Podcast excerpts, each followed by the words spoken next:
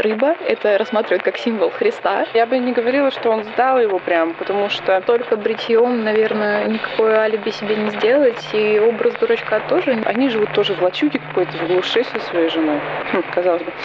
Всем привет! Это подкаст «Молоко плюс. Руки за голову», посвященный криминалу и всему, что с ним связано. Сегодня я Вита. И Яна, и наша тема «Уникальный человек» гений математик, который терроризировал Америку в течение 17 лет. Его прозвали Уна-бомбером не от испанского Уна-1, а от University and Airlines Bomber. Почему Теодор Качинский так ненавидел капиталистов и ученых, мы узнаем в сегодняшнем выпуске. Мы решили посвятить Уна-бомберу целый выпуск, потому что этот кейс очень отличается от э, типичных дел про серийных маньяков. Теодор Качинский не хотел наблюдать за смертью или страданием. Он использовал в качестве оружия вообще бомбы, а бомбы, они полностью забирают как бы твою субъектность и причастность э, к убийству. Ты даже не смотришь на это, не наблюдаешь за смертью, за страданием, все такое. И также его мотивы говорят о том, что он скорее был политическим преступником, его можно таким назвать. Он хотел разрушить систему капиталистического индустриального общества, о чем он говорил в его манифесте, а не просто отомстить своим каким-то врагам, как э, могли делать это серийные маньяки. Ну и самое очевидное, ему удалось терроризировать Америку целых 17 лет. И так долго его никто не мог найти. Началось все, как обычно, из детства. Он жил в семье польских иммигрантов в штате Иллинойс, и у него был старший брат Дэвид, и оба они отличались э, высокими интеллектуальными способностями. IQ Теда составляла 165 баллов при среднем 100 и при 125 у выдающихся ученых. Это позволило ему раскачать экстерном несколько классов, о чем он потом жалел. Родители настаивали на том, чтобы он посвящал свою жизнь учебе, и это плохо на него повлияло. И спустя 30 лет он писал в письме своей матери о том, что она испортила ему жизнь и нанесла ему непоправимые травмы. Ну, вообще его мать связывала травмы с тем, что еще маленьким младенцем он сильно заболел, его пришлось на неделю оставить одного в больнице. Родители пытались к нему как-то прийти, но врачи говорили, нет, у нас э, такое вот правило, вы можете навещать ребенка всего лишь два раза в неделю на два часа. И до вот этого случая в больнице Теодор, по словам родителей, был очень открытым, дружелюбным ребенком с горящими глазами.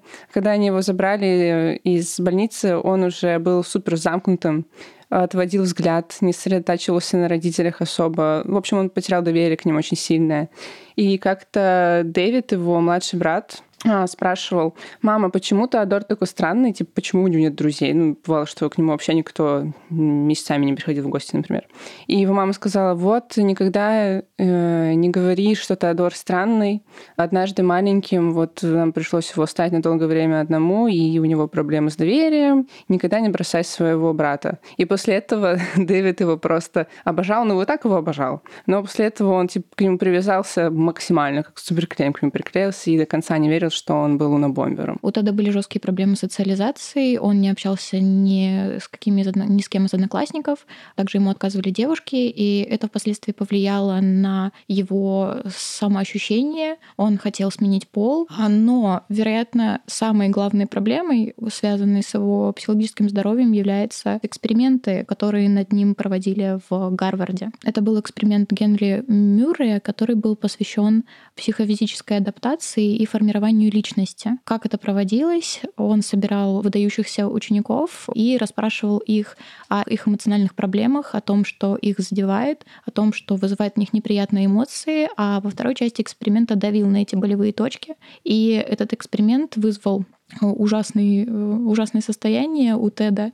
И после этого он возненавидел систему образования и решил уйти в отшельничество. Да, и он возненавидел не только систему образования, но психологов и психотерапевтов в целом. И еще однокурсники Теда говорили, что до участия в эксперименте он был тоже супер открытым, а после участия в эксперименте он пресекал все связи с друзьями, опять замкнулся. В общем, это вторая очень тяжелая травма для его психики в его жизни. И но она стала более тяжелой, его самооценку подорвали конкретно.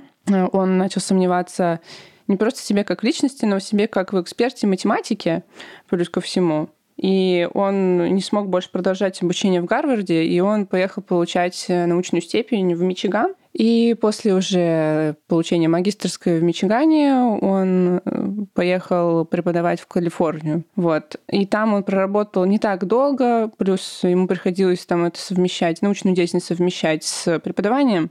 Преподавал он вообще фигово, потому что ну, это опять-таки взаимодействие с социумом. а мы, как поняли, человек, он был более замкнутый, и он, э, как говорили его ученики, плохо преподавал, так что он не объяснял толком, что означают те или иные термины, например, как решить задачи сложные, потому что он-то понимал, как бы считал, что это не нуждается в большом объяснении. И, видимо, после этих неудач он решил попробовать себя в другой стезе и попадался в литературное творчество. У него ничего не вышло, и критики говорили о том, что у него сухой математический язык, то есть наверняка он просто не мог в какую-то художественность, и все его рассказы были с точки зрения качества языка построены некрасиво. Ну да, они очень теоретичные были. Именно тогда, видимо, на фоне тотального кризиса и возник Freedom Club, организация, которую он выдумал у себя в голове, ну как бы есть теория о том, что он работал не один, но, скорее всего, это, да, все это происходило в одиночку. Хотя в своих э, манифестах он писал от лица какой-то организации. Ну, это же математика, он очень умный, мне кажется, он просто просчитывал ходы наперед и тем самым обманывал полицию. В принципе, то, что он выбивал на металле FC, вот этот вот Freedom Club, и вкладывал это в бомбы, это уже игры с полицией, чтобы их обмануть. Вот эти манифесты, где он писал «они» или «мы», или еще был случай, как он пытался обмануть полицию. У него уже получилось убить человека, и после этого он понял, что надо как-то лучше закрыться, видимо, скрыть себя. И он зашел в общественный туалет, нашел там чьи-то лобковые волосы, засунул следующую бомбу. Вот. вот подробнее о бомбах и о том, почему все это возникало. Он ушел в отшельничество, потому что он не принимал капиталистическую систему, и его идеи базировались на том, что индустриальная революция делает людей винтиками в машине системы и подрывает их психологическое здоровье. Он считал, что человек должен жить как первобытный, занимаясь охотой. Ну вот э, овощеводством наверняка первобытные люди не занимались, но сам Тед, когда уехал жить в домике в лесу, добывал себе пищу охотой и овощеводством. То есть придерживался такого естественного образа жизни. Более того, он жил реально в какой-то лачуге, хижине несколько метров и там не было ни света, то есть не было электричества, не было воды. Я вообще не понимаю, как он там выживал все эти годы. Это очень странно. И он вел активную переписку с братом, который на тот момент его поддерживал. То есть у них сходились идеи, у него была влюбленность в девушку, с которой они в итоге сошлись, и она как раз-таки повлияла на то, как раскрылось дело Теда, об этом чуть потом подробнее расскажем. Этот участок он покупал вместе с братом Дэвидом, и брат Дэвид его очень сильно поддерживал в плане, вот, Тед, ты теперь будешь жить так, как хочешь, а не так, как другие хотят, чтобы ты жил. Если ты хочешь жить один в лесу в Монтане, давай. Вот. Но его соседи называли Теодора просто местным чутиком, но при этом они не считали, что он как-то опасен вообще может быть в принципе. Но он был очень кринжовым, потому что иногда, по словам соседей, он мог подходить к окнам и смотреть просто в них. Одна из соседок рассказывала, как э, она была молодая, где-то 23 года, и, как она сказала, в 23 не носила особо много одежды, и она убиралась дома. И он подошел и начал пялить в окно. Но он такой, боже, что это? Оказалось, это был Тед, и он тогда спросил у нее, который сегодня день и сколько время. И вот это уже был маячок, что что-то с этим соседом не так. Скорее всего, он именно создавал образ какого-то чудика, чтобы отвести от себя подозрения, потому что, ну, раз у него такие продуманные ходы. Ну, я я не уверена, но он все-таки, ну, это странный персонаж, да. он реально может быть странным. Он уходил в лес, у него не было ни телефонов, ни компьютеров, mm. только печатная машинка. Он мог mm. реально не узнать, что за день и сколько времени. Опять же таки, к той соседке, которую он палил в окно, ее муж занимался лесозаготовками, он срубал местный лес и продавал древесину, собственно. Теда это очень сильно бесило, разумеется, потому что он экоактивист, и он испортил его лесопилку, засыпав туда песок. Полностью через весь конвейер прошел тот песок, и это было очень трудоемко и трудозатратно восстанавливать весь процесс для этой лесопилки заново. И он пялил, по словам соседей, не только в окно вот к этой конкретной семье, но и к другой. Мужчина рассказывал, что у них э, ванна и окна в ванне или в бане, что такое, это ну, не баня, а сауна их местная, она выходит в лес, И, ну, логично, что вот у тебя выходит в лес, ты можешь уединиться. Они там уединялись, при этом там в этом лесочке было очень старое дерево и старые корни такие толстые. И периодически, по их словам, может быть, этого и не было, они видели, как там кто-то стоял, возможно, Тодор, и тоже пялил. Пялил вот. на дерево? Не на дерево, а как они в ванне с женой развлекаются. Грустно. Бедняжка. Да, бедолашка. А, и еще был случай. Теодор Качинский также владел оружием. И однажды женщина местная с дочкой пошли в лес, просто гуляли, и увидели, что нечто там шевелится в кустах, и женщина говорит, типа, дочке, пойдем, все, тут что-то странное, возможно, это какое-то животное, там все-таки лес, дикое все. А, девочка начала уже отходить, и они смотрят, а там это Качинский сидит в кустах и направил э, пистолет на девочку маленькую. Они обосрались и убежали. При этом потом, когда были раскрыты дневники Теодора Качинский, также они увидели описание этого момента от первого лица, э, где он писал, я встретил сегодня в лесу двух сучек, он везде типа бичес mm-hmm. писал, э, двух сучек, э, и я хотел убить типа маленькую сучку, но при этом я понимал, что большая сучка убежит. И расскажет, если убью большую сучку, маленькая убежит и расскажет. Двоих я еще не способен убить. Что-то такое. Крипово, но тем не менее, да, самостоятельно он не убил и не ранил никого. Да, mm-hmm. да, все с помощью бомб только. Когда начал добавлять туда гвозди если быть конкретными. А сколько вообще насчитывается именно смертей? По-моему, три смерти при... Да, всего три. Угу. Это... И где-то 20 э, с лишним ранений серьезных. 23 ранения, три смерти и умерли пиарщик. Это была вторая его жертва, Томас Моссер руководитель отдела рекламы одной крупной компании. Последняя его жертва была Гилберт Мюррей. Скорее всего, он покусился на него из-за того, что он стал однофамильцем Генри Мюррея. Не потому, что он был лоббистом лесной промышленности, но, возможно, это версия а, Первая его жертва — это Хью Скратон, владелец компьютерного магазина вообще. То есть это самая дальняя, оторванная жертва по его идеологической сфере, так скажем. Он нашел рядом со своим магазином кусок дерева, истыканный гвоздями, и решил выкинуть его в мусорку, но как только он дотронулся до него, все это дело взорвалось ему, оторвало руку, и осколки задели сердце, и он скончался прямо на месте. Жуть. Вот. Да, остальные случаи не были прям такими трешовыми, но если бы, например, Boeing 737, который летел в Вашингтон, тогда не обезвредили, погибло бы очень много людей. В 90-х годах из-за унобомбера в Америке все были на панике, перепроверяли всю почту, везде постоянно крутили новости о том, что э, надо быть осторожными, не подбирать всякие вещи, всякие такие банальные вещи, но в любом случае три человека умерло, не проверив э, эти банальности. Кстати, у него были и еще такие находчивые способы создавать бомбы. Одна из бомб была замаскирована под пачку сигар. Mm-hmm. Экспериментатор. Она маленькая была? Художник. Ну, не знаю, наверное, средних таких размеров пачка, пачка.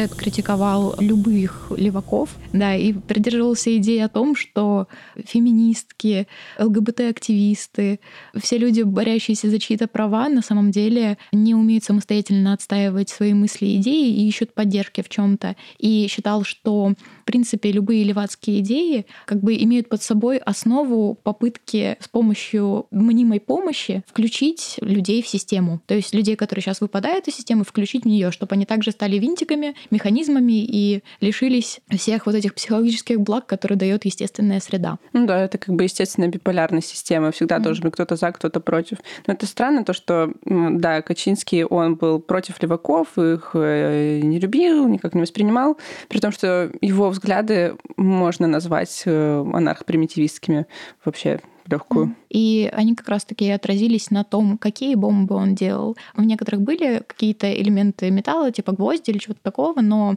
первые бомбы были из дерева, внутри были щепки, они шрапнелью задевали и давали не сильные раны. Кто-то просто поранил руку, э, кому-то там глаз задело, но в целом каких-то сильных физических ранений это не приносило. И он таким образом просто пытался привлечь внимание к проблеме и считал, что, естественно, быстро это не произойдет, но каждому террористу, который придерживается его же мнений, нужно нарожать как можно больше детей, чтобы потом они смогли объединиться в какое-то глобальное общество, которое хотя бы как-то могло вот системе противодействовать. Да, очень много противоречий у него в теории, потому что это подразумевало уже наличие большой группировки или просто люди бы вдохновлялись его идеями и действиями и присоединялись к нему, но к нему так никто не присоединился, насколько мы знаем. Хотя им вдохновились потом ребята в 90-х годах, все те активисты, и которые затем приковывали себя цепями к машинам, каким-то заборам, отстаивали леса и все такое. То есть он все-таки вдохновил людей очень сильно, но уже позже. Ну, в свое время он так и нашел сподвижников, потому что как активисты они не были готовы убивать. А он, хотя его первые бомбы и только ранили людей, но не убивали никого, все равно в дневниках он писал, что я хочу, типа, мне нужна жертва все-таки. И его попытки убить или просто посылать бомбу назывались экспериментами. Мгм. Вот. Минутка конспирологической теории по поводу да, э, радикального экоактивизма. Одной из первых серьезных жертв его бомбы был человек с фамилией Вуд. Дерево. Да. И причем в графе отправителя он указывал фамилию Фишер, то есть рыба, это рассматривают как символ Христа, да, Христос, рыбак, все его апостолы рыбаки, то есть он видел себя мессией, который как-то пытается да, на- наладить жизнь людей. К тому же почти все свои посылки он подписывал зелеными чернилами, а из одной из бомб, которая была обезврежена на борту Боинга 737, убился зеленый дым, им можно рассматривать это тоже как какие-то символы и знаки, которые он посылал в информационное пространство. Да. Еще одну из бомб он засунул в книжку под названием Ice Brother. Но она, блин, я не помню, что она, про Вторую мировую, по-моему. Ну да, там просто как бы драматическое произведение, непонятно, как оно взаимосвязано. Мгм. Но можно построить еще одну теорию. Вполне. А еще он перед отправлением каждой своей бомбы он брился, а после возвращался домой и сидел там в заперти несколько недель, пока борода не отрастет, чтобы, ну, видимо, тоже как-то отвести подозрения. Да. И даже его родной брат долгое время не догадывался до тех пор, пока Вашингтон-Пост вместе с Нью-Йорк Таймс не опубликовали манифест Теда, публикации которого он добился, ну, буквально шантажом. А, собственно, этот шантаж заключался в том, что он отправил кучу экземпляров своего манифеста не только в Вашингтон-Пост и Нью-Йорк Таймс, но и просто каким-то людям, и написал, что если этот манифест опубликуют, он перестанет э, посылать бомбы. Но прикол в том, что когда его уже задержали в 95 году, ФБР проверяла его хижину и нашла там готовую бомбу, которую он собирался отправить. То есть он шантажировал и блефовал. Причем Нью-Йорк Таймс не имела какого-то прям конкретного отношения к публикации, они только проспонсировали печать, и, собственно, манифест вышел в Вашингтон-Пост. Суть манифеста э, достаточно проста. Там он как раз-таки критиковал леваков, либералов, всех-всех-всех, кого только можно. И... Капиталистов. Ну, само собой. Да, и настаивал на том, что человеку в наше время запрещают ненавидеть, хотя это абсолютно необходимо для якобы естественного существования. И еще вот, кстати, судя по манифесту Теда, он очень сильно вдохновился Хаксли «Дивным новым миром». Может быть. Да, потому что ну, там есть прям конкретные отсылки. Просто Хаксли э, сделал практически те же самые прогно- прогнозы, но только в литературной форме. Ну и, да, фантасмагоричные. То есть идея и у Хаксли, и у Набомбера базировалась на том, что технологии заставляют человека терять свою субъектность и погружаться в какие-то абсолютно неестественные состояния, перебивая это все наркотиками и прочими увеселительными препаратами. У Набомбера были идейные союзники, например, Дэвид Скорбина, он философ и занимается биоэтикой.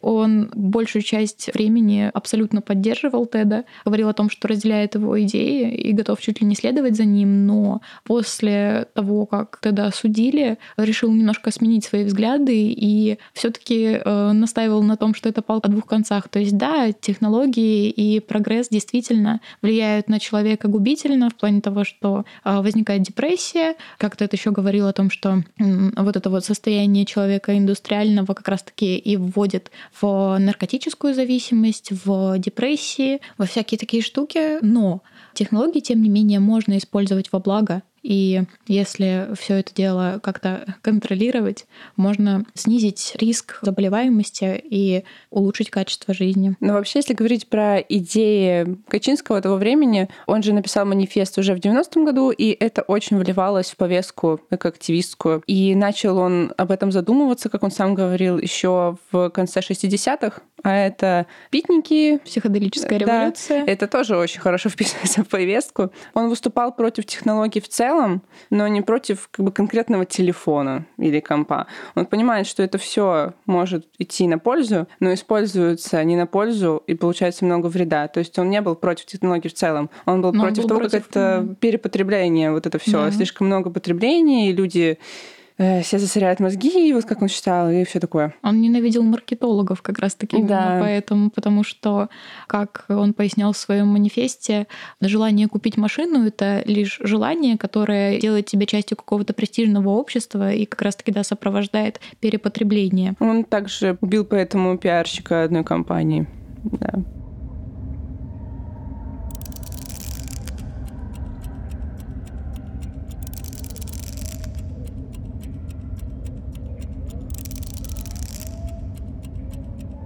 Кстати, расследование ФБР по Уна Бомберу считается самым высокобюджетным в истории Америки, и к нему было подключено 125 агентов вроде типа бы. Того. Да, а случилось все просто. Сдал его его родной брат и его жена, которая э, читала письма брата и отдавала их даже на какую-то экспертизу к психотерапевту, который сказал, что ну, у чувака реально проблемы. А после публикации манифеста Вашингтон-Пост они с женой прочитали его и узнали слог брата и рассказали обо всем ФБР, но выставили условия о том, чтобы как бы никто в мире не узнал, что Дэвид это все рассказал, но все всплыло в прессу буквально на следующий день. Да, я бы не говорила, что он сдал его прям, потому что, как рассказывает Дэвид, сначала его жена увидела, она читала письма Теодора Дэвиду, и вообще она говорила, кажется, у твоего брата какое-то психологическое заболевание, он нездоров. Э, Дэвид не верил в это. Потом вышел этот манифест, они, они живут тоже в лачуге какой-то, в глуши со своей женой. Хм, казалось бы. Вот.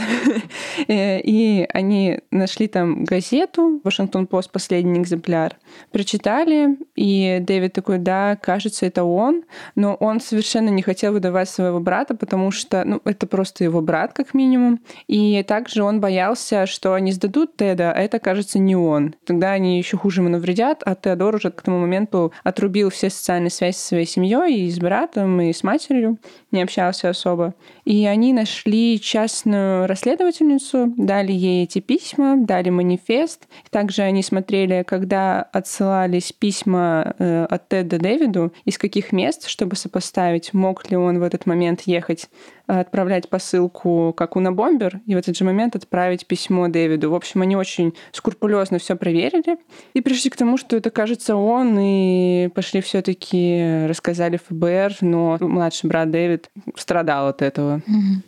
Вообще на Бомбера должны были приговорить к смертной казни, но за счет того, что он сознался, ему дали 8 пожизненных сроков. И он сидит в самой строгой тюрьме в США, в Колорадо. Она называется «Максима». У нас это было бы просто строгого режима, а у них вот «Максима». У них такие две штуки всего на, на всю Америку. А как он вел себя в суде? Очень эксцентрично, потому что он все таки он очень зациклился на этой идее и никак не отходил от идеи то, что капиталисты должны страдать и все такое. А, вот.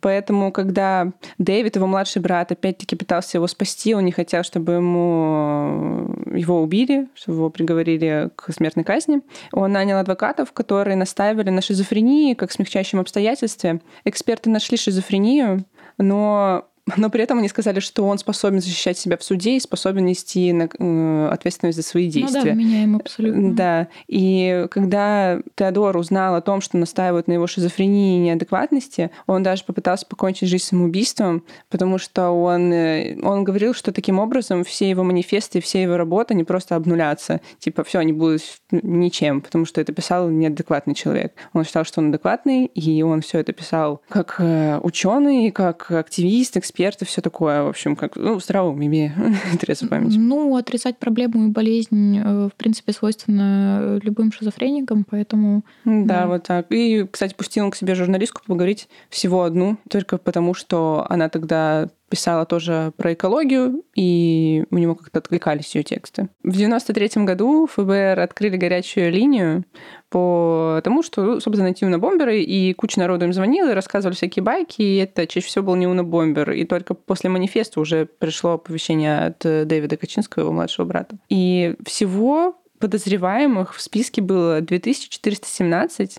И все таки почему вы так долго не могли найти Теда и все такое? Как оказалось, у бомбер настоящий был предпоследним в этом списке. То есть не пока всех проверили. Плохо с математикой сразу видно. Да.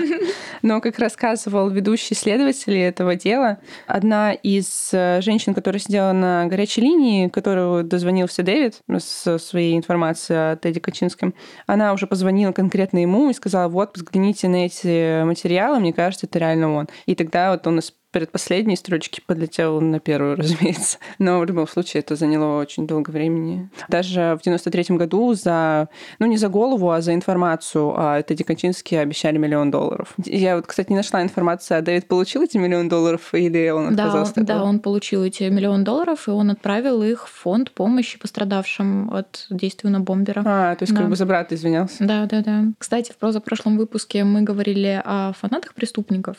Есть ли у Набомбера какие-то яростные фанаты, которые, может быть, пишут ему и восхищаются им, или, может быть, он повлиял на кого-то сейчас очень сильно. Яростных фанатов у него нет, и он вообще очень скучает по общению, как предполагают, э, например, журналистка, которая единственная с ним пообщалась, или философ, который стал его другом, Скорбином, который потом с ним напечатал книгу и уже особо с ним не контактировал. Но вообще, на самом деле, он Бобер признавался, что ему не особо нужно общение и боялся только потерять воспоминания воспоминания о лесе и природе. Но при этом он повлиял идеологически очень сильно на ребят из 90-х, которые занимались экоактивистом.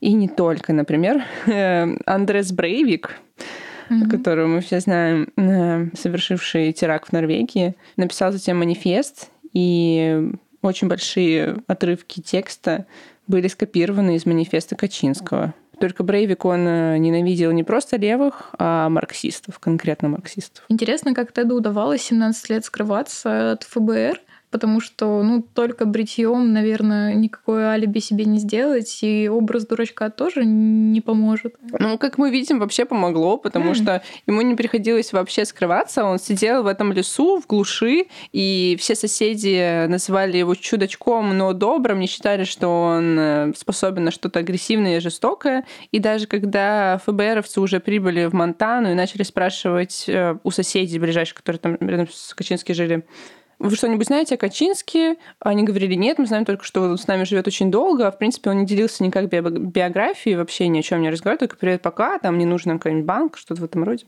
И все. То есть они могли о нем ничего рассказать. О письмах своему брату они не знали до того, как, собственно, сам рассказал. И соседи не верили, что он мог ну, такое сделать, совершить. Плюс он, да, скрывался дома, ждал, пока борода растет. И это все работало.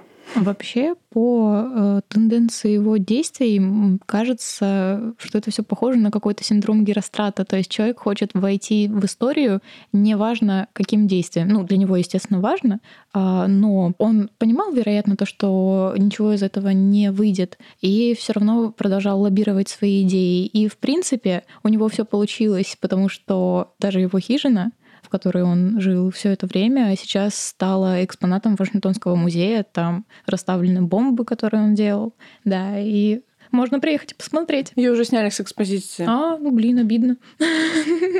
Но она была продуктом, чего бы очень Теду, наверное, не хотелось. Это вообще против его идеологии. Mm-hmm. И это напоминает почему-то сейчас э, воспоминания про Бэнкси, который тоже против консюмеризма, потребления, а потом ты выходишь из э, музея, посвященному его работам, и там магазин с сувенирами с работами Бэнкси.